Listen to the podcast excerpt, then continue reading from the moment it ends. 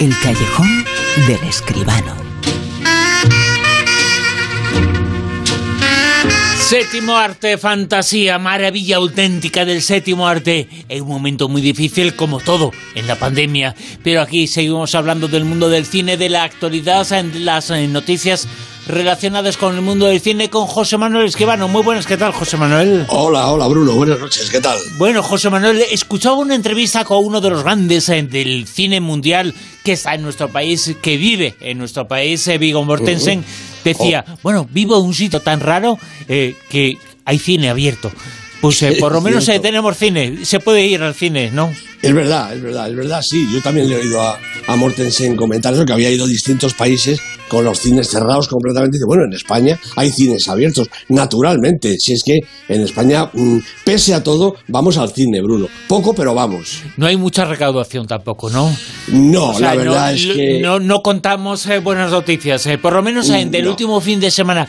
Yo creo, esa es mi intuición, que a partir de ahora el siguiente fin de semana, como parece que los casos bajan, que la incidencia decrece un poquito, que la sensación a niveles sociales un poquito pues más tranquila va a subir el mundo del cine, pero pues ojalá, la verdad es que la última semana es muy mala, ¿eh? No, es muy mala. Este último fin de semana pasado cayó con respecto al anterior, que ya era malo, un 24%. Mira, las 25 primeras películas han recaudado 440.000 euros entre todas. Entre todas, entre todas, no llegan a los 500.000. Es decir, las 25 primeras, que se toma siempre 20 o 25 como la cifra que realmente es significativa, ¿no? 440.000 euros. Y, por decirte una cifra exacta, Los Cruz, esta película de animación estupenda, además, que sigue, por, me parece, por séptima u octava semana en primera eh, en primera posición de la taquilla, ha hecho 73.000 euros en el fin de semana, Bruno. Algo que cualquier cine de los más eh, pequeños haría en una sola sesión de cualquier día, ¿verdad? Verdaderamente, sí, es, penoso. Pero tienes razón, ¿eh? yo creo que eh, hemos tocado fondo de alguna manera, la situación ha mejorado un poquito, vienen también algunas películas realmente más interesantes. Está, está la de Tom Hanks, que es una peli que va a ir a Netflix, pero que de, momento está en la cartelera, ¿verdad? Y yo creo que la taquilla se va a animar. Bueno, creo no, estoy seguro. Vamos a comentar algunas eh, noticias, algunas informaciones eh, que ahora mismo están de actualidad y muy importantes. Vamos ya con las noticias.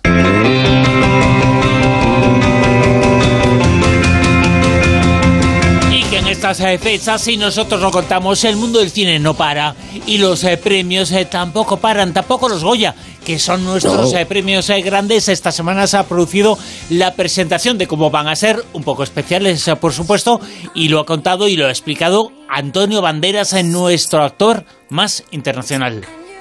Pues es verdad, los Goya, la 35 edición ya, el 6 de marzo, el 6 de marzo en el Teatro Sojo de Málaga, eh, con Antonio Banderas y María Casado, que estarán allí en el escenario, junto eh, bueno, pues con los números musicales, eh, los números humorísticos si los hay, etcétera, etcétera, ¿no? Pero los nominados no. Los nominados estarán cada uno en su casa o donde se dé la gana estar y verán la ceremonia pues, pues por Zoom o por cualquiera de estos mecanismos, ¿verdad? Me parece una medida realmente muy sensata no se puede, no se puede hacer unos Goya con el jaleo, con el follón, con el lujo, el boato de todos los años. No, esta, esta apuesta de este año es la más sensata y la mejor. La ceremonia se va a desarrollar sobre el escenario del Teatro Sojo de Málaga, como digo, pero los nominados y todos los invitados estarán en su casa y desde allí recibirán, yo creo que de manera muy emocionante también, ¿verdad? Porque estar en casa o en el hotel, donde quieras, con tu gente, porque sí que podrán estar totalmente en familia, oír el nombre de los nominados, los cuatro nominados, tal vez, bueno, eh, y, bueno, ganará uno que ya le entregarán el Goya, por supuesto, pero de momento la emoción será prácticamente la misma. Y también desde, desde donde esté él o ella, pues podrá hacer el discursito eh, tradicional de agradecimiento, de manera que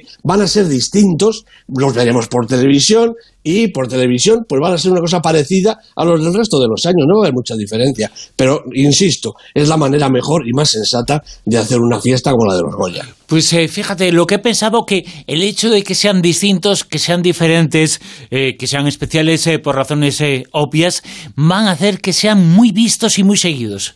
Eh, Seguro que sí. Yo creo que esa diferencia, eh, esa adaptación obligatoria que se ha producido, va a llevar a que mucha gente lo, lo siga y lo vea. Y bueno, pues eh, la figura de Antonio Banderas, por supuesto que tiene una influencia y una llegada a la gente, pero este era el momento de implicarse en el cine español.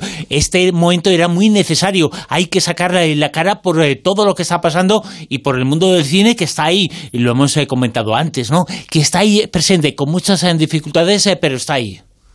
Efectivamente, Bruno, está ahí. No hemos dejado de hacer cine, no hemos dejado de ir al cine, siguen llegando películas y en cuanto al cine español, mm, merece y necesita y va a tener su fiesta de todos los años. Un poco distinta, un poco especial, pero como tú dices, posiblemente más espectacular y más seguida eh, que otros años, por lo menos al principio, sin ninguna duda. Y si el procedimiento funciona bien, bueno, pues la retransmisión por la tele, donde lo vamos a ver todo el mundo, pues seguro que será un exitazo. Una de las películas más importantes de todos los tiempos eh, se acaba de cumplir un siglo de, antigüedad, hace 100 años, pero se ha reestrenado. La película es, vamos a escuchar la música, El Chiclo, el protagonista Charles Chaplin.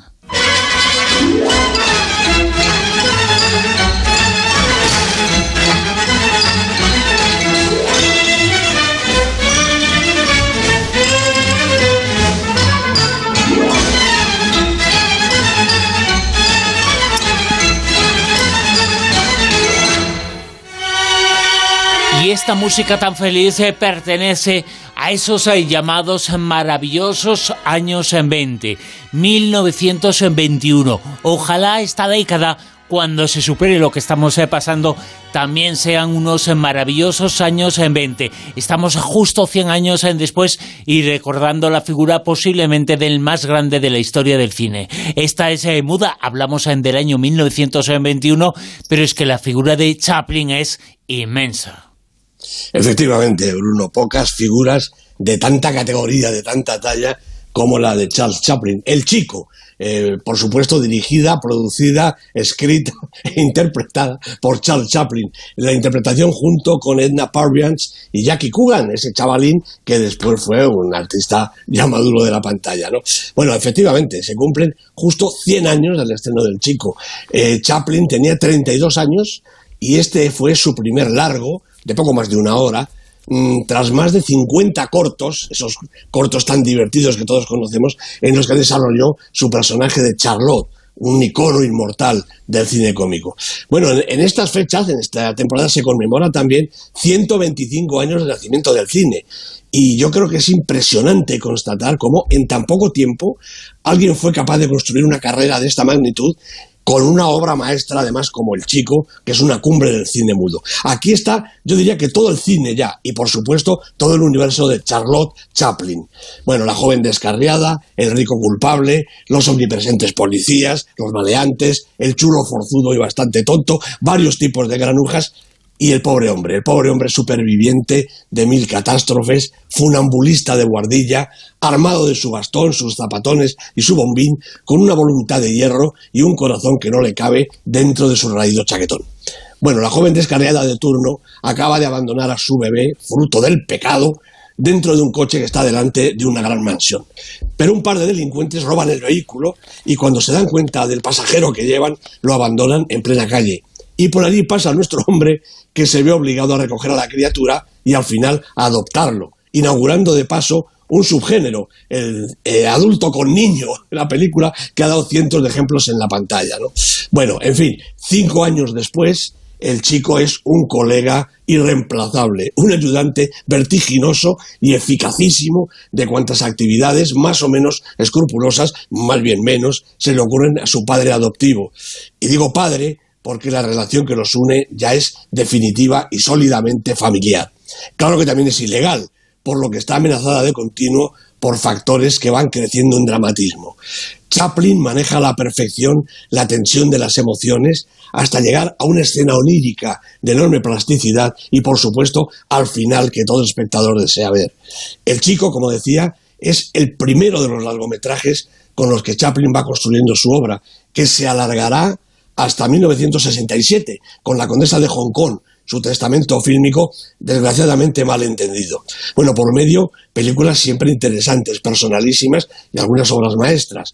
Eh, una mujer de París, La Quimera del Oro, El Circo, como no le iba a tentar, el mayor espectáculo del mundo, aunque fuera visto por su óptica particular, todas estas antes de 1930. Y en la siguiente década, la maravillosa Luces de la Ciudad, seguida de dos títulos capitales, Tiempos Modernos y El Gran Dictador, película prohibida por la dictadura franquista, estrenada en España en 1976, con 36 años de retraso. Primera película sonora de Charles Chaplin, cuando en tiempos modernos se escuchaban algunas palabras sueltas, y primera que en su estreno levantó al público de sus asientos en interminables ovaciones. Y por último, sus películas de madurez. Monsieur Verdoux, eh, del 47, un personaje radicalmente distinto. Candilejas, del 52, un enorme éxito popular, Un rey en Nueva York del 57 y la citada La Condesa de Hong Kong con Sofía Loren y Marlon Brando de protagonistas nada menos, protagonistas como lo fue Jackie Coogan hace 100 años y Edna Purviance, Paul Godard, Claire Bloom, Fatih Arbuckle, Billy Armstrong y tantos otros. Bueno, bienvenido, creo yo, muy bienvenido el reestreno del chico, bienvenido siempre el recuerdo de Charles Chaplin, el inmortal Charlotte y mucho más. Un artista total, actor, productor, guionista, director y también músico y todo lo que hiciera falta.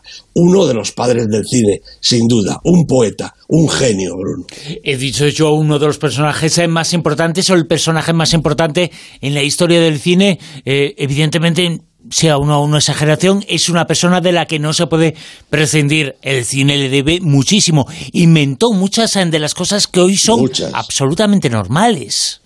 Desde luego, ya te digo que en esta película el cine, el, el chico, solo 25 años tras el invento del cine, está ahí todo, está todo el lenguaje del cine. O sea, solo falta, solo falta voz, nada más. Exactamente, solo falta voz. Bueno, en esta versión casi yo creo que le sobra la música, porque, mm. bueno, fue una música añadida después, lógicamente, pero realmente es una película es una obra maestra, como tantas de Chaplin, como tantas. Y tardó muchos años, eh, has eh, contado aquí, una de las películas eh, más eh, comentadas, eh, más escuchadas, más viralizadas, algunas escenas del Gran Dictador, una película ya con voz, se estrenó en España en 1976. Qué barbaridad, ¿eh? cuando, cuando ya se había ido precisamente ese, el Gran Dictador, ¿no? Seguramente esos grandes dictadores habían desaparecido ya, sobre todo el nuestro. Por eso se pudo estrenar la película y de verdad ese discurso final, que además nos llegaba a la fibra directamente, eh, provocó que al terminar la película, prácticamente en todos los cines, eh, los espectadores aplaudiéramos, mm, yo creo que muchos llorando, aplaudiendo, en fin, bueno, era, fue una emoción realmente indescriptible. Muy pocas veces una película en su pantalla, en el cine, en la sala grande, provoca una emoción tan grande. Si te parece, José Manuel, lo escuchamos un poquito ese discurso, ese momento, uno de los grandes momentos de la historia del cine. ¿Te parece? Perfecto. Lo siento. Pero yo no quiero ser emperador. Ese no es mi oficio. No quiero gobernar ni conquistar a nadie, sino ayudar a todos si fuera posible, judíos y gentiles, blancos o negros. Tenemos que ayudarnos unos a otros. Los seres humanos somos así. Queremos hacer felices a los demás, no hacerlos desgraciados. No queremos odiar ni despreciar a nadie. En este mundo hay sitio para todos. La buena tierra es rica y puede alimentar a todos los seres. El camino de la vida puede ser libre y hermoso, pero lo hemos perdido. La codicia ha envenenado las almas. Ha levantado barreras de odio. Nos ha empujado hacia la miseria y las matanzas. Hemos progresado muy deprisa, pero nos hemos encarcelado nosotros. El maquinismo que crea abundancia nos deja en la necesidad. Nuestro conocimiento nos ha hecho cínicos, nuestra inteligencia duros y secos. Pensamos demasiado y sentimos muy poco. Más que máquinas, necesitamos humanidad. Más que inteligencia, tener bondad y dulzura. Sin estas cualidades, la vida será violenta. Se perderá todo. Los aviones y la radio nos hacen sentirnos más cercanos. La verdadera naturaleza de estos inventos exige bondad humana, exige la hermandad universal que nos una a todos nosotros. Ahora mismo mi voz llega a millones de seres en todo el mundo, a millones de hombres desesperados, mujeres y niños, víctimas de un sistema que hace torturar a los hombres y encarcelar a gentes inocentes. A los que puedan oírme les digo, no desesperéis, La desdicha que padecemos no es más que la pasajera codicia y la amargura de hombres que temen seguir el camino. Tenemos eh, que tener eh, siempre presente ese discurso. Eh, se estrenó en España en 1976. Me pregunto si hoy, en 2021, se podría, porque las redes sociales eh, no existen igual dictadores en España, pero existen redes sociales, serían terribles, ¿eh? Lo que dirían algunos. Naturalmente, y es que este discurso es absolutamente actual. Sí, sí, sí, sí. Se puede escuchar Vale siempre, ahora- debe valer siempre. vale siempre, me emociona, igual que en el año 76. Realmente, qué actualidad, qué tino, qué, qué certeza en estas palabras de Charles Chaplin. Es, es una película maravillosa y es un discurso realmente, mm, vamos a ver, imprescindible. Una película maravillosa de Chaplin, de Charlotte, año 1921. Se acaba de volver a estrenar eh, 100 años eh, después El Chico. Y también hemos hablado de esa película histórica de Chaplin, de Charlotte, de El Gran Dictador. Y tenemos eh, también, por supuesto, como siempre, el Super 10. ¿Qué nos sitúa esta semana? La calidad, eh, la crítica, la taquilla en el puesto número 10. Pues la película polaca de, de la temporada, Corpus Christi de Jan Komasa, con Bartos Bielenia, Elika Reisenbel, ocho semanas en el Super 10, ha bajado un puestecito. En el 9, En el 9, Wonder Woman 1984, de Patty Jenkins con la guapísima Gal Gadot haciendo de la Mujer Maravilla. Siete semanas en la lista. en el puesto número 8, Bueno, pues dos semanitas lleva, pero ha subido dos puestos del 10 al 8, El Profesor de Persa, la película de Vadim Perelman con Nahuel Pérez Vizcayat y Lars Eidinger. Como digo, dos semanas en la lista. 7, Baby, la peli de Juan Mabajo Ulloa, cuatro semanas, ha subido un puestecito con Rosie Day, con Harriet Harris, una película mm, dura pero especial, distinta, impresionante. en el puesto número 6, Pues yo creo que otra película estupenda, Martin Eden, de Pietro Marcello, con Luca Marinelli, Denis Ardisco, siete semanas en el Super 10 y repitiendo posición. en el 5, Bueno, pues también repite, porque aquí la verdad es que ya no se mueve nadie, Los Cruz, esta peli que como decimos lleva pues seis semanas en el número uno de la taquilla, aunque haciendo realmente poco dinero. Joel Crawford es el director y la película es una estupenda cinta de animación. en el 4, Falling de Vigo Mortensen, hablábamos de él hace un poquitito. Vigo Mortensen la ha escrito, dirigido y además protagonizado junto con Lance Henriksen. 16, nada menos, semanas en el Super 10. Eh, ¿Qué historia la de esta película? Salió, entró, salió. Sí, bueno, sí. pero eh, finalmente está subiendo, está en un puesto muy destacado la película. de Se ha Mortensen. consolidado totalmente. sí. Sí, sí, sí, así es. El puesto número 3, My Mexican Pretzel, esta especie de documental falso o verdadero, no sé, de Nuria Jiménez, que lleva nueve semanas en la lista, está a puntito ya del Super 10 y que realmente es una película también diferente y también interesantísima. Puesto número 2, El padre de Florian Seller, con este maravilloso Anthony Hopkins, con Olivia Colman, siete semanas en la lista, una de las películas y, por supuesto, actor favoritos para todos los premios. un Super 10 especial, eh, porque un Super 10 eh, que tiene en el puesto número 1 a la que ya es, supongo José Manuel, ahora nos lo vas a decir y nos lo vas a confirmar, una de las películas más importantes de todos los tiempos. Pues sin ninguna duda, porque fíjate, Bruno, en junio del 2017, La La Land conseguía estar 22 semanas en el número uno del Super 10. Bien, pues Las Niñas, la película de Pilar Palomero, acaba de llegar a la misma cifra y la semana que viene, con toda probabilidad, va a tirar el récord. 22 semanas en el número uno del Super 10, Las Niñas, Pilar Palomero es su directora, Andrea Fandos, Natalia de Molina, sus protagonistas. La película española del año, de la temporada, sin duda. La segunda ola estaba en el puesto número uno, la tercera ola estaba en el puesto número uno eh, y siempre ha estado en el puesto número uno. Es que es una película de número uno. Esa es la película de esta fase, de la segunda fase de la pandemia, total y absolutamente. Efectivamente, así es. No ha habido ninguna que le haya podido hacer ni siquiera sombra. Y te digo más, cada semana incluso se reafirma más en, el número uno. Esta especie de algoritmo que manejamos, que es el que nos da al final en una hoja de cálculo la posición de las películas, demuestra cada vez mayor distancia entre las niñas y la número dos, la que sea. En fin, durará lo que dure, pero de momento es una campeona indiscutible. 22 semanas en lo más alto ha durado y está durando las niñas en la película española de Pilar Palomero. Nos lo cuenta aquí, como siempre, semana tras semana en el callejón José Manuel Esquivano, a quien saludaremos y con quien hablaremos dentro de siete días. José Manuel, gracias. Gracias a ti, Bruno. Un abrazo muy grande.